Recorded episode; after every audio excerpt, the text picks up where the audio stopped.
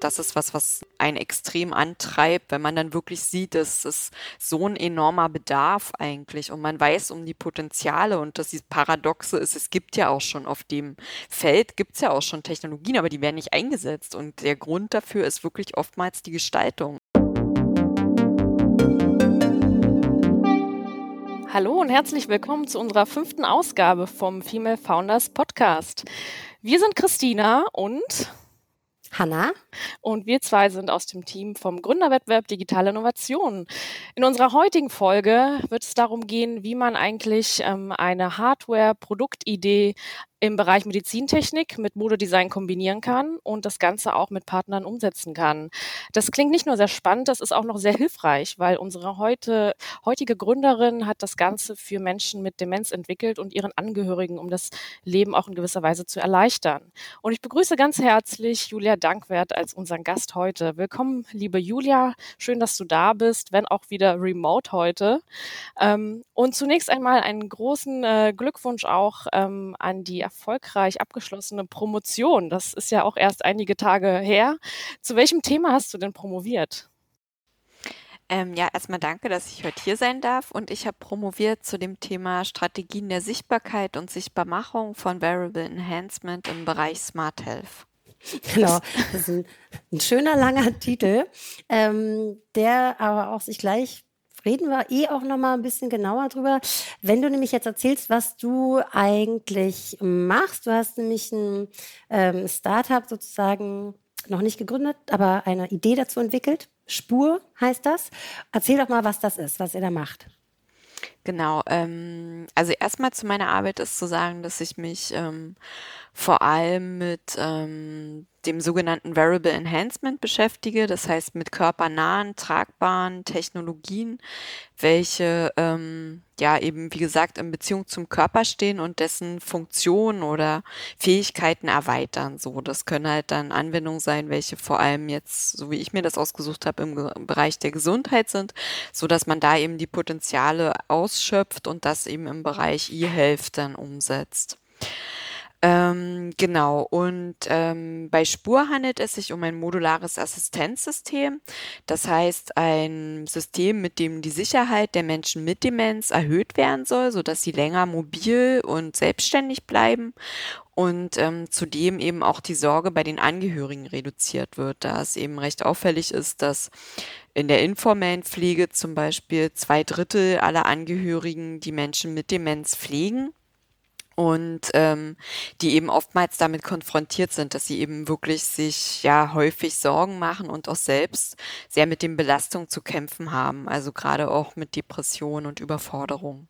Genau, und es ging quasi darum, die Lebensqualität von beiden Nutzerinnengruppen zu erhöhen. Und was kann, was können diese, dieses System, das modulare System, was, was sind das für Dinge? Genau, das ist ähm, ein kleines Variable, welches in die eigene Kleidung integriert wird, auf der Innenseite, so dass es von außen unsichtbar bleibt.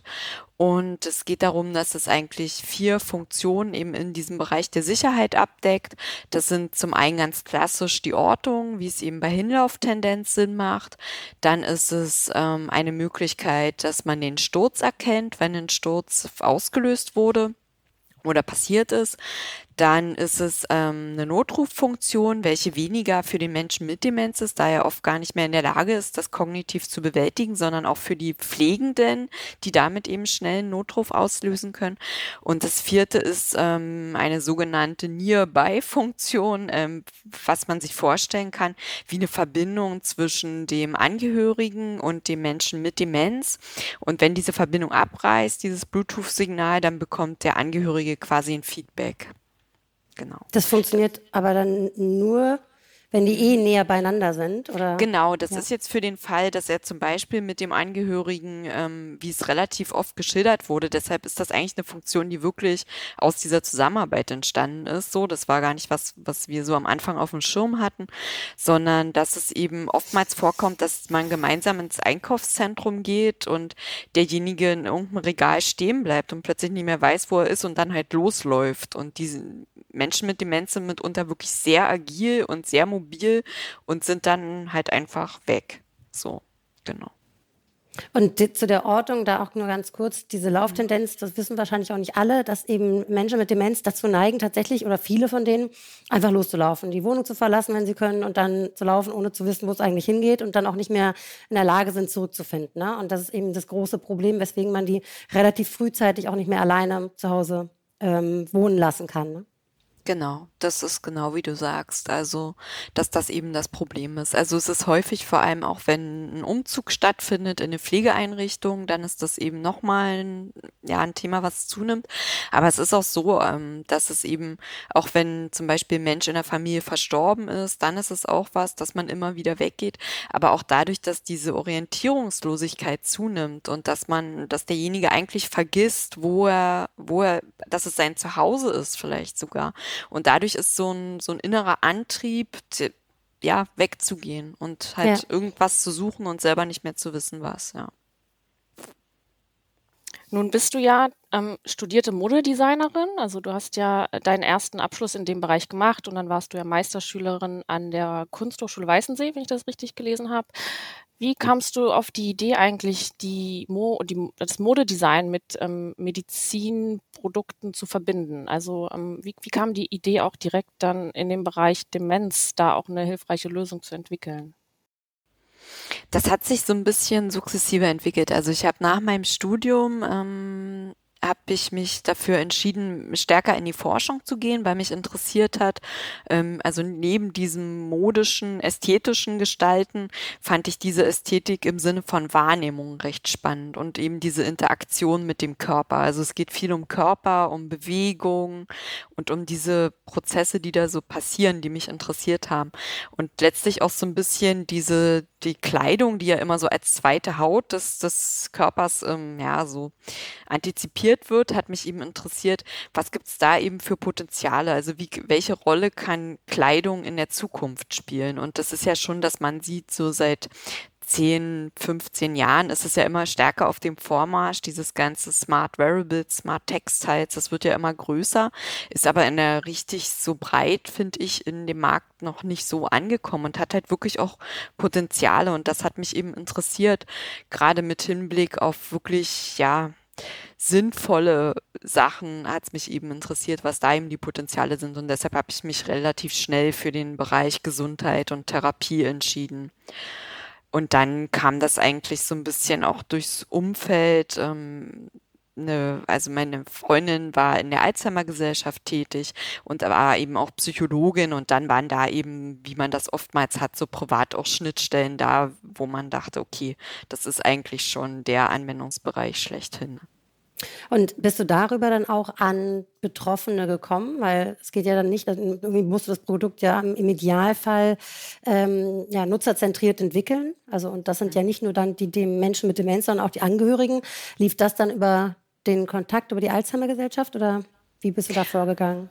Genau, das lief ein bisschen über den Kontakt, den ich hatte zur Alzheimer Gesellschaft, aber auch da war es eigentlich so, dass ich den offiziellen Weg auch nochmal gegangen bin, dass ich also an die Alzheimer Gesellschaft Berlin herangetreten bin.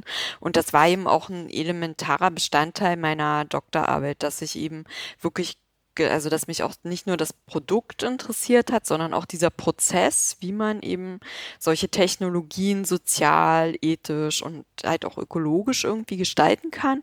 Und deshalb hat mich eben das interessiert, dass man eben dort auch transdisziplinär arbeitet. Das heißt nicht nur, dass man verschiedene Disziplinen einbezieht, sondern eben auch wirklich diese Menschen, die es betrifft und dann eben diese heterogenen Interessengruppen.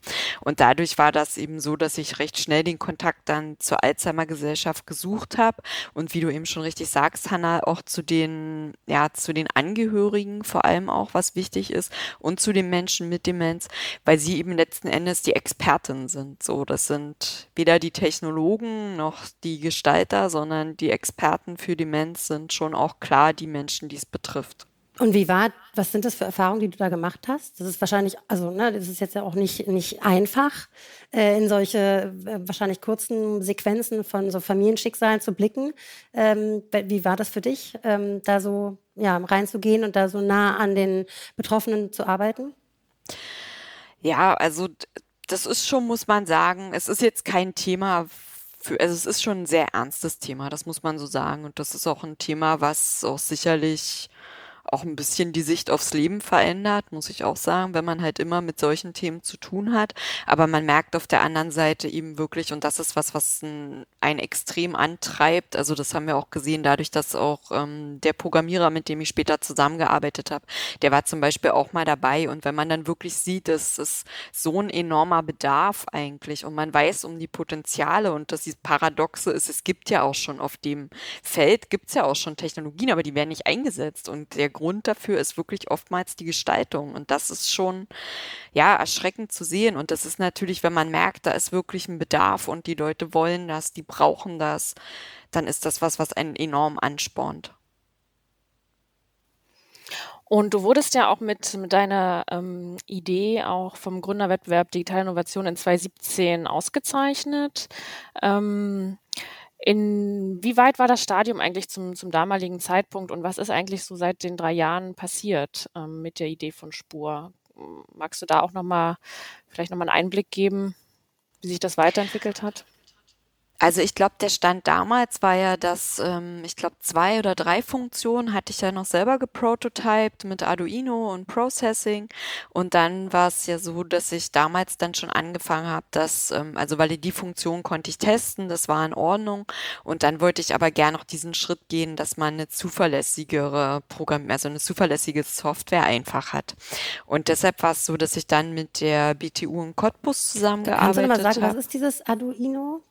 Das Arduino ist ähm, ja so eine ja, wie soll man sagen, so eine Prototyping-Plattform, mit der man eben ja so schnell Funktionen, also da gibt's bestimmte Hardware-Komponenten, die man eben zusammenbauen kann und dann eben so ein bisschen so Proof of Concept-mäßig das dann auch programmiert mit so einer objektorientierten Programmiersprache. Das ist jetzt aber nicht wirklich, als ob man jetzt irgendwie C oder so Code mhm. schreibt, ne? Das ist schon alles ein bisschen auf einem anderen Level. Genau.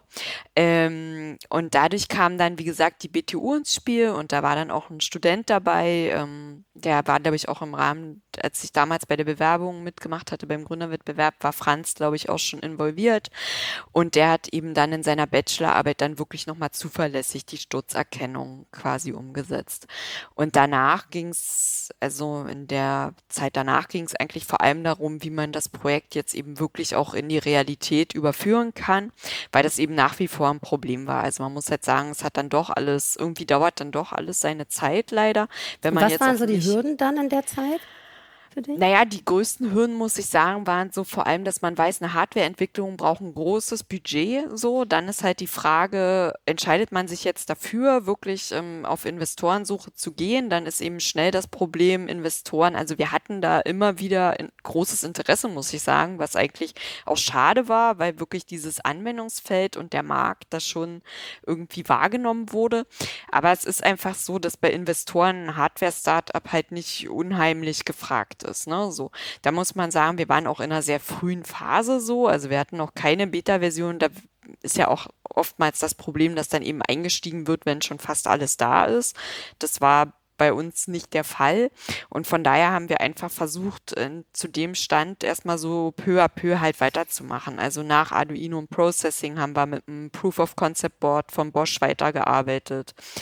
Und das war eigentlich so der Werdegang. Und dadurch konnten wir wirklich das so ein bisschen validieren, ob das auch, also weil wir uns auch bei der Detektion des Sturzes zum Beispiel auch ein anderes ja, eine andere Mechanik überlegt haben, wie wir das tracken wollen, wie viele Sensoren wir vielleicht auch brauchen, welche, an welchen Positionen des Körpers die sind, ob wir halt ein Sechsachsen-Gyroskop brauchen oder eben neun Achsen. Das waren alles so Dinge, die wir testen konnten. Das Und wie halt kam gut. im Grunde genommen, wie kommt dieser technische Blick von dir da rein? Du hast Modedesign studiert und jetzt hast du aber irgendwie mittlerweile sehr viel mit Programmierung zu tun. Wann kam das? Wann, wann hat dich das irgendwie, hast du das dann, ist das Teil des Studiums. Ähm, erklär uns mal, wie du da hingekommen bist.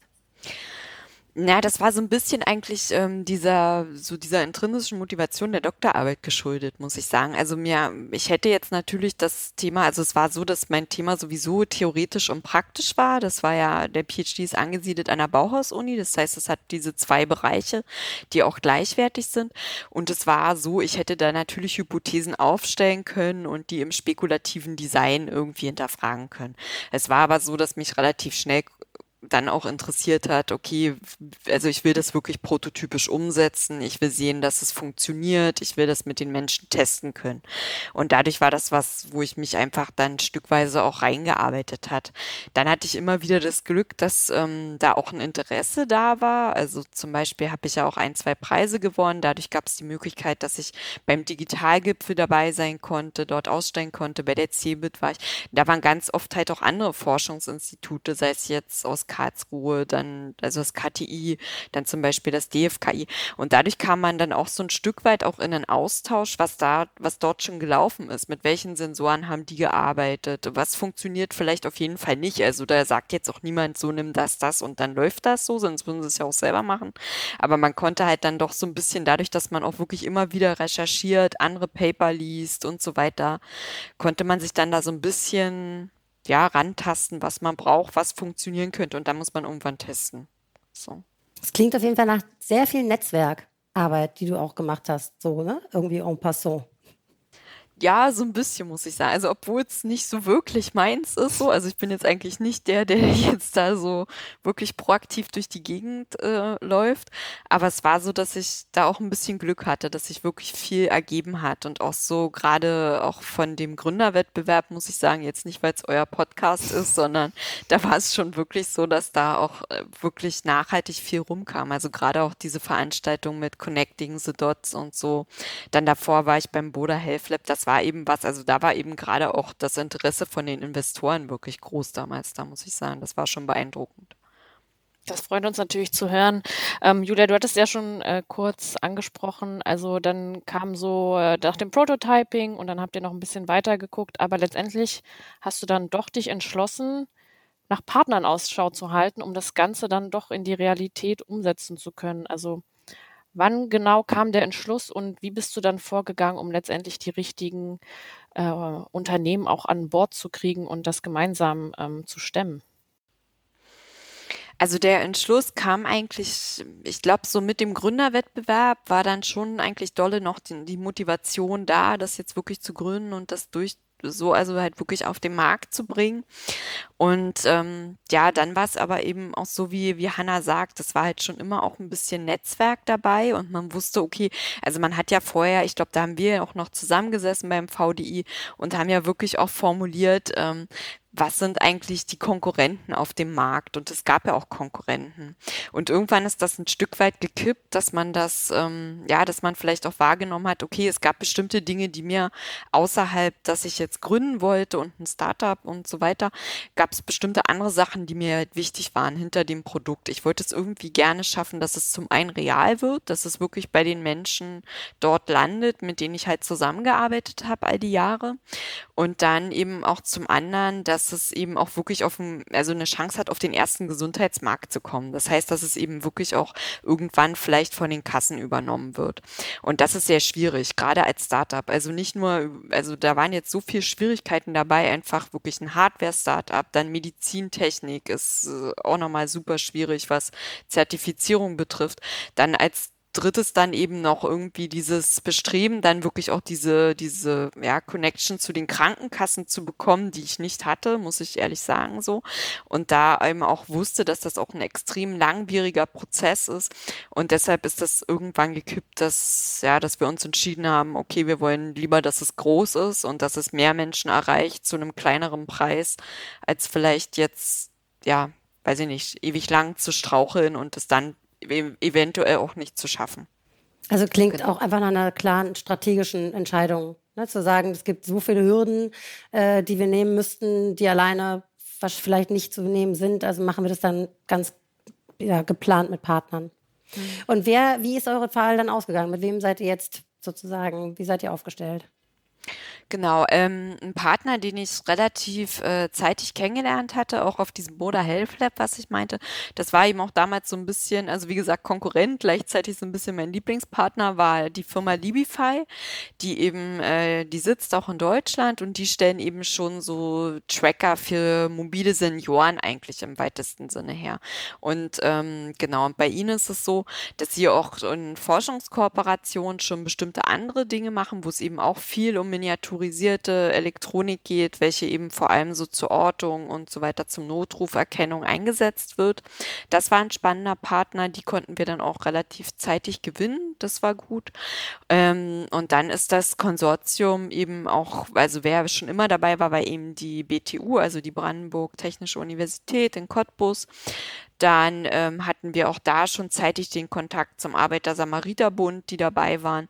Und irgendwie ist das Projekt dann auch größer geworden, also auch die Funktionalitäten. Das heißt, dass wir, vorher waren wir ja vor allem bei der Sturzerkennung, jetzt geht es noch mehr darum, dass wir vielleicht auch einen Sturz voraussagen können. Dadurch ist ähm, auch der Herr Dr. Horniger mit seiner Firma dazugekommen der sich eben vor allem mit Big Data Analyse beschäftigt. Welche Firma ist das? Ähm, das ist Dr. Honecker Softwareentwicklung, heißen die, glaube ich.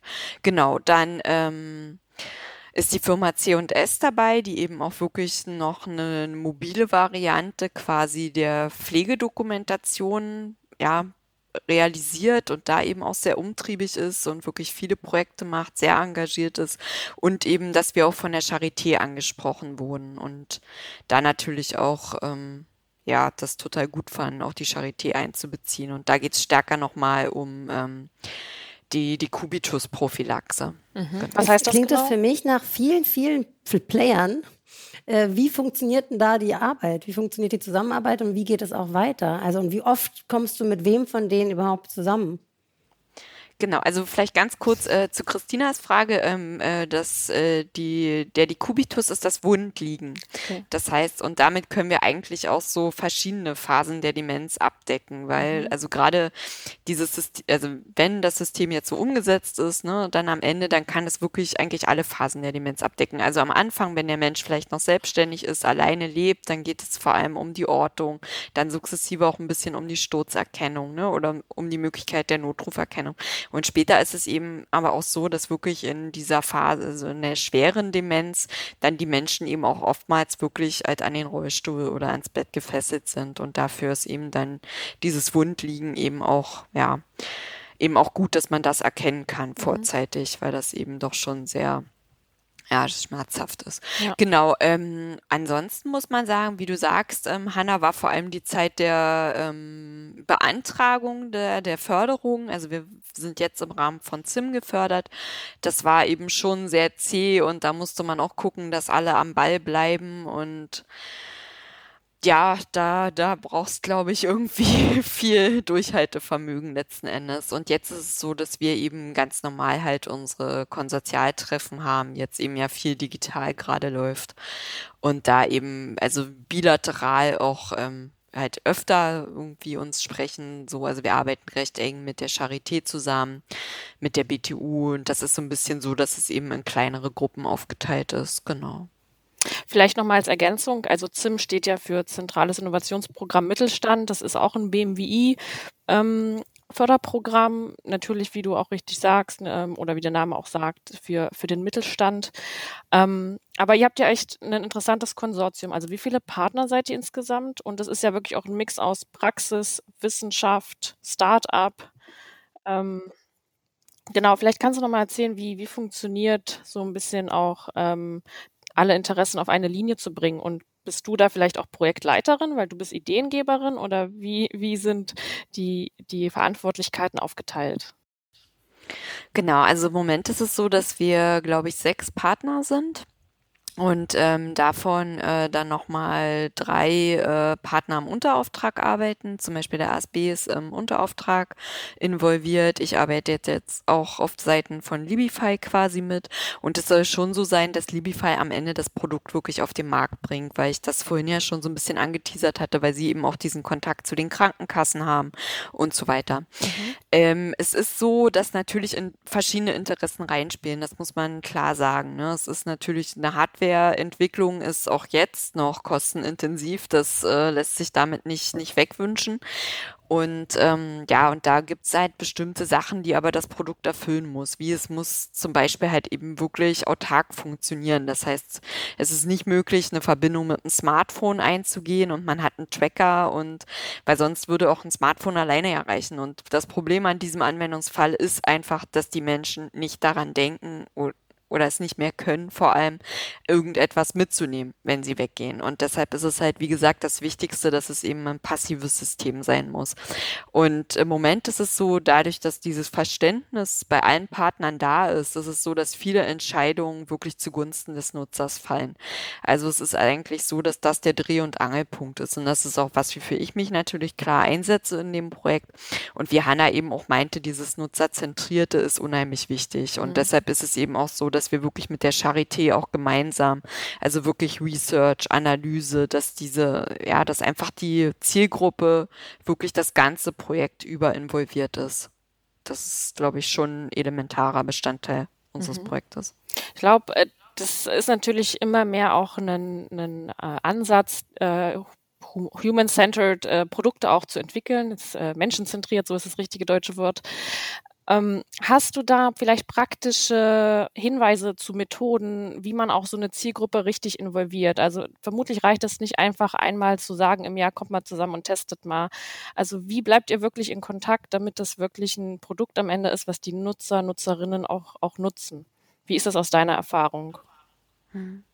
Also da Erst also dadurch, dass ich das im Rahmen meiner Doktorarbeit ja auch schon gemacht habe, so äh, habe ich da eigentlich festgestellt, dass es so, also es gibt jetzt nicht so, so eine Liste und dann irgendwie läuft's ja. Das, ich sage jetzt einfach nur mal, was für mich gut funktioniert hat. Das war halt wirklich eine Mischung aus quantitativen und qualitativen ähm, Forschungsmethoden auch. Also dass man halt am Anfang wirklich auch Fragebögen dort reingibt und erst erstmal wirklich so ein bisschen quantitativ auch ja so ein bisschen abklärt, wie ist äh, da so eigentlich überhaupt so die die Lage und dann aber eben auch wirklich auch qualitativ halt mit den Menschen Interviews führt. Was man da auch merkt, das ist ja auch eine recht hochaltrige Zielgruppe. Auch da muss man gucken, was ist das für eine Zielgruppe, mit der ich arbeite.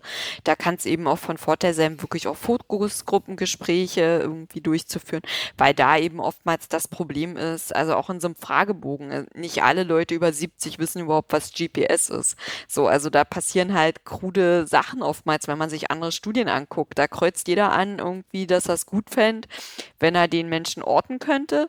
Und bei benötigen Sie ein GPS-Signal, das wird nicht angekreuzt. Ja, warum wird das nicht angekreuzt? Das sind halt schon Dinge, die kann man hinterfragen und die merkt man schnell auch im Gespräch. Und dann ist es oftmals so, dass da natürlich auch in einer Gruppe von 18 Angehörigen mit zwei verschiedenen Demenzarten, da ist auch jeder auf einem anderen Stand.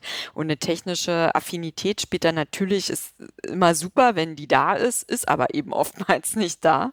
Und dann ist es eben auch gut, wenn man dann kriegt das so ein bisschen auch so, und wenn man da wirklich Leute hat, die das schnell verstehen, also schneller als andere und dieses Abstraktionsvermögen mitbringen, dann ziehen die sich so ein bisschen gegenseitig. Und dann geht's eher auch so ein bisschen weg von dem, was kennen wir schon an Produkten, sondern vielleicht wirklich, ja, wie könnte die Zukunft sein so? was könnte noch gehen? Und das ist eigentlich immer so ein bisschen auch das Schwierige beim Nutzerzentrierten, dass der Nutzer weitergeht als das, was er schon kennt. Und das auch, was du gerade gesagt hast, der Nutzer wandelt sich ja offensichtlich auch, weil die Demenz ja nicht gleich bleibt, sondern viele Stadien hat. Das heißt, es muss ein Produkt, sein, was praktisch für unterschiedliche Stadien dieser Krankheit dann auch adaptierbar ist.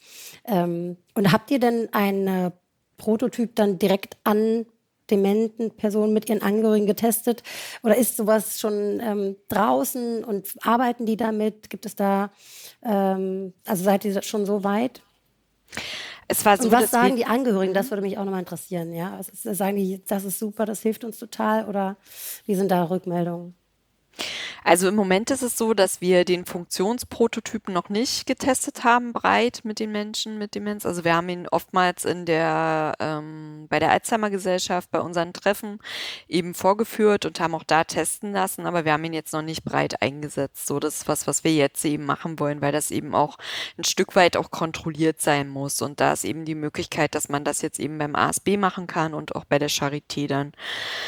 Ähm, Weil es natürlich ist, wir können jetzt auch nicht, das ist halt unheimlich schwer, jetzt zum Beispiel die Sturzerkennung jetzt mit hochaltrigen Menschen zu testen. Ne? Das ist, ähm, weil wir wollen natürlich alle nicht, dass sie stürzen. So, da geht es eher darum, dass man eben die Bewegungsmuster erkennt, dass man eben eine bestimmte Anlernphase auch abdecken kann, dass man dann eben erkennt mit maschinellem Lernen, wie kann sich das System wirklich sukzessive auf einen Nutzer eben daran aus, ja, ausrichten.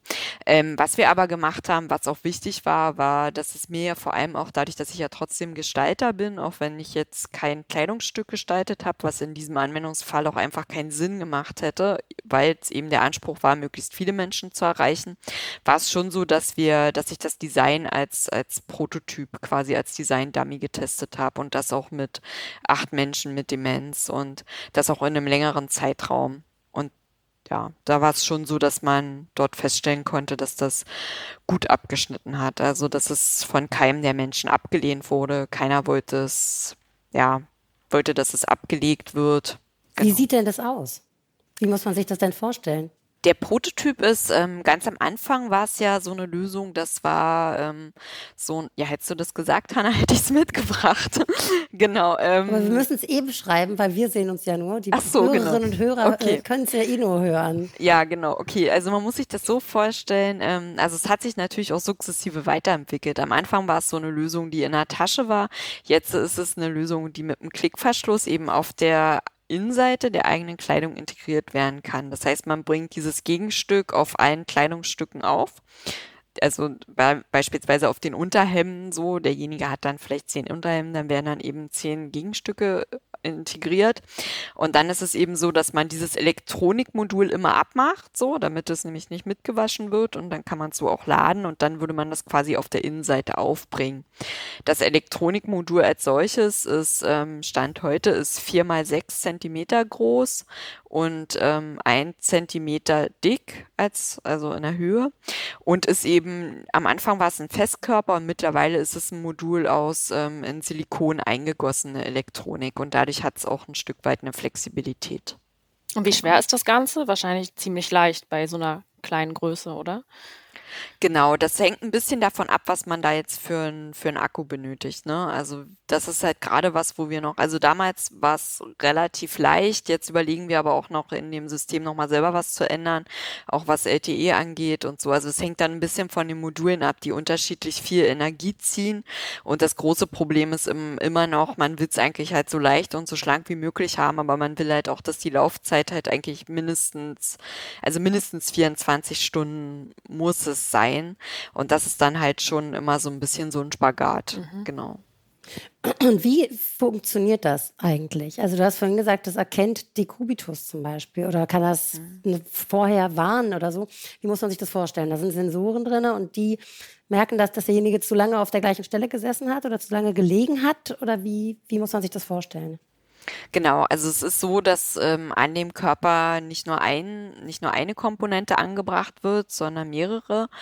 Ähm, für die Sturzerkennung zum Beispiel ist es auch eine Kombination so. Beim Notruf würde einer reichen. Beim Decubitus sind wir jetzt eben noch daran, das genau ähm, ja, zu evaluieren, wie viel wir brauchen. Also es geht schon darum, eben diese Mikrobewegungen dann detektieren zu können. Es ist aber eben auf der anderen Seite auch so, dass ja, dass man denjenigen, also oftmals ist dieses Problem an der Dekubitus-Prophylaxe aktuell, dass die Menschen eben immer wieder gedreht werden müssen. Das ist zum einen pflegerischer Aufwand, zum anderen ist aber auch das Problem, dass wenn die durch dieses, also innerhalb dieses Maßnahmenplans dann eben zu häufig gedreht werden, verwehrt man das eigentlich, dass der Mensch noch selber lange genug äh, mobil bleibt oder aktiv, ne? weil man ihm das so ein bisschen abnimmt. Und dadurch geht es eigentlich darum, das viel mehr auch zu detektieren, dass wenn man jetzt äh, nachvollziehen kann, okay, der hat gerade, da finden Mikrobewegungen statt, derjenige hat sich gedreht, zum Beispiel das Rotieren um die, um die vertikale Achse ist ja zum Beispiel was, ne, womit man das nachvollziehen kann. Und dann ist es eben so, dass man sagen kann, okay, da ist vielleicht eine Umlagerung noch gar nicht notwendig. So, genau.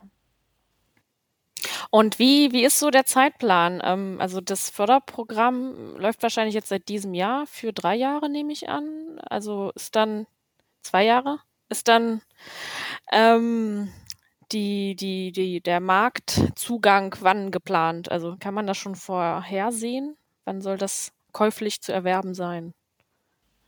Genau, also das Projekt ist im März ähm, jetzt, also März 2020 gestartet und wird quasi bis äh, März oder dann bis Februar ähm, 22 laufen. Und eigentlich ist es geplant, dass quasi nochmal ein Jahr danach soll es eigentlich auf den Markt gehen. Mhm. Also dass man nochmal ein Jahr kann man eigentlich immer planen, nochmal für Zertifizierung und so weiter. genau. Ja, das ist natürlich, wenn, also so lange wie ich das Projekt schon habe, sage ich das auch immer ein bisschen mit einer Träne im Auge, weil ich immer denke, ja, es sollte alles so viel schneller sein. Aber es ist dann eben doch, ja. Aber ich hoffe einfach, also ja, bis jetzt motiviert mich immer noch, dass es irgendwie, obwohl es auch traurig ist, aber dass einfach in den vergangenen Jahren auch also dass immer noch nichts auf dem Markt ist. Ne? Und jeder, der, mit dem man eigentlich darüber spricht, der gerade die diesen technischen Background haben, die sind oftmals so, ja, also so an sich, die einzelnen Komponenten und Funktionen, die gibt's ja alle schon und alle sind schon da, aber wenn es eben wirklich halt das System auch da wäre und funktionieren würde, es ist wie gesagt auch ein Riesenmarkt. Ne? Also 2050 hat sich die Zahl der Demenzerkrankten im, also im Stand zu heute eben verdoppelt. Ne? Ja. Also das ist schon. Ja. ja. gut Ding braucht Weile und ich glaube vor allem so einen wichtigen, sensiblen Bereich, wenn man auch so will, äh, ist es wahrscheinlich dann auch besser, einfach dann länger zu entwickeln. Und wie du schon selbst sagst, es gibt noch keine ernsthafte Konkurrenz. Und ähm, wenn es dann wirklich die 1,6 Millionen Menschen, die traurigerweise heute schon an Demenz leiden in Deutschland, erreicht ähm, und darüber hinaus äh, weltweit, dann, dann ist das ja ein, ein eine gute Strategie und da ist es, glaube ich, total akzeptabel, dass äh, das noch in der Entwicklung ist. Und wir wissen das ja bei vielen Startups, gerade im Hardware-Bereich, dauert das einfach deutlich länger. Und ich glaube, dieser, ja, dieser Human-Centered Approach einfach auch, dass, dass da Schleifen gedreht werden müssen. Und momentan bist du ja, wenn man so will, in so einer komfortablen Position auch mit den vielen Partnern und den, dass sie alle in einem Strang zieht und so viele Expertise da auch an Bord ist, ähm, dass das sicherlich erfolgreich auch sein wird. Also das, das wünsche ich euch auf jeden Fall. Ähm, aber darüber hinaus bist du ja aber auch Dozentin an, an äh, der Hochschule äh, Weißensee. Ähm, wie kriegst du das eigentlich alles unter einem Hut? Also das klingt natürlich auch sehr viel Arbeit auch mit Spur und in dem Konsortium zu arbeiten. Gleichzeitig bist du Dozierend, hast deine Promotion abgeschlossen. Ähm, wie, wie organisierst du dich insgesamt? Ähm, genau, also wie du schon richtig gesagt hast, äh, bin ich äh, Forschungsmitarbeiterin an der, an der Kunsthochschule Weißensee, genau, also genauer gesagt in dem ähm, Department DXM nennt sich das. Das ist also Design und experimentelle Materialforschung. Wir sind da auch ein Konglomerat interessanterweise aus fast nur Frauen, ähm, die alle genau in, mit Smart Materials und Smart Textiles arbeiten und da eben so eine Forscherinnengruppe sind. Genau, da arbeite ich auch in einem Forschungsprojekt, wie du schon richtig gesagt hast. Und das ist eigentlich so, dass das quasi im Moment, also dieses Forschungsprojekt baut auch auf einer Grundlage von einer Case Study aus meiner aus meiner aus meinem PhD auf, also nicht das Demenzprojekt, sondern es gab noch eine andere Case Study und das ist quasi jetzt die Fortführung davon. Und ähm, genau, und da bin ich eigentlich, ähm, das ist quasi mein Hauptberuf ähm, ja, gegenwärtig und nebenbei bin ich quasi noch Freelancer und mache eben dieses Spurprojekt auch weiter. Genau. Und ja, das ist schon reichlich, aber es ist irgendwie, ja, es, ja, ich weiß auch nicht, es würde auch nicht anders gehen. Würdest du dich äh, eher als ähm, Erfindergeist, als als Gründergeist bezeichnen? Also ist, siehst du da einen Unterschied? Kommen viele, noch viele weitere Ideen aus dir rausgesprudelt oder stürzt du dich dann irgendwann in die Unternehmensgründung von Spur? Wo siehst du dich da? Ich glaube, das ist eine schwierige Frage und ich glaube, deshalb habe ich mich auch so lange ähm, da so schwer getan, glaube ich, auch damit eine Entscheidung zu treffen. Also gerade auch ja mit dieser Gründung von Spur, weil ich mir das schon auch hätte gut vorstellen können. Aber es ist einfach so, dass ich schon auch immer sehr aufgeschlossen bin, was so neue Projekte angeht, vor allem wenn sie eben so sinnvoll sind und dass mich eben dieses Potenzial auch interessiert, wie ich schon gesagt habe. Und da ist es eben so, dass man natürlich, wenn man jetzt nicht Gründer ist, hat man schon die Möglichkeit, an mehr Projekten mitzuwirken vielleicht. So, es ist aber auch so, dass ich selten jetzt in, jetzt nur, sage ich mal in Anführungsstrichen, die Idee reingebe und dann, sondern eigentlich auch immer in der Umsetzung involviert, also involviert bin. Und das ist halt mir auch wichtig, also dass ich eben auch selber prototype, das dann auch teste und das eben miterlebe. So, also jetzt nur da irgendwie, also ich glaube, eine Idee ist ja selten was wert. Ich glaube, die Umsetzung und dass man dabei bleibt, ist eben wichtig, genau. Und ja, ich weiß nicht. Also es ist einfach so, da, wie gesagt, es ist einfach enorm viel Potenzial so. Und das halt, wie gesagt, da sind noch so viel, also jetzt so dieses Forschungsprojekt, da geht es um Menschen mit Halbseitenlähmung, also gerade auch in Folge von Schlaganfall und so. Und das ist, man merkt eben auch dann oftmals wirklich auch diese Synergien dazwischen, weil selten war es auch dieses Spurprodukt, muss letztlich nur, nur für Menschen mit Demenz sein. Ne? Es ist eben genauso übertragbar. Und ja, das ist wirklich schwer, sich da zu entscheiden. Habt ihr das tatsächlich schon überlegt, das auch auf eine andere Zielgruppe auszurichten? Ein Stück also weit. Könnte ja zum Beispiel, klingt das nach, was weiß ich, im, im Snowboard, äh, Wandern, also überall da, wo Menschen stürzen, fallen oder Not geraten und im Zweifel alleine sind und geortet werden müssen. Lawinenabgänge und so weiter, könnte man sich ja zig Anwendungsbereiche vorstellen, wo solche, äh, wo sowas äh, mehr als praktisch ist. Mhm.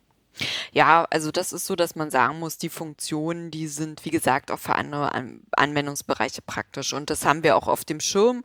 Momentan ist es so, das finde ich auch ganz gut, dass alle in dem Konsortium halt wirklich eigentlich eher aus diesem Bereich kommen, wirklich auch Pflege, dass da auch alle schon mal irgendwie ähm, entweder auch sogar beruflich gemacht haben oder eben wirklich da auch diesen, ja, über die Erfahrung verfügen und das jetzt nicht zu schnell, also weil das, die Gespräche hatte ich auch immer wieder mit Firmen, die das dann sehr schnell in so einen Consumer-Markt dann irgendwie packen wollen und dann speckt man es ab und nimmt doch ein Handy dazu und, ne, aber dann ist es schon wieder gar nicht mehr das, was es halt sein sollte und von daher ist es wie du sagst, Hanna, auf jeden Fall spannend und das hat man auf dem Schirm. Und bloß das ist dann halt, wie gesagt, da sind die Hürden viel, viel geringer. Wenn das einmal da ist, dann kann man das viel leichter in solche Bereiche eben packen als andersrum. Das ist, das ist spannend. Und jetzt macht der fast schon kryptische Titel deiner ähm, äh, Promotion auf jeden Fall auch nochmal mehr Sinn, weil wir jetzt verstanden haben, ähm, was du machst, womit du dich beschäftigst.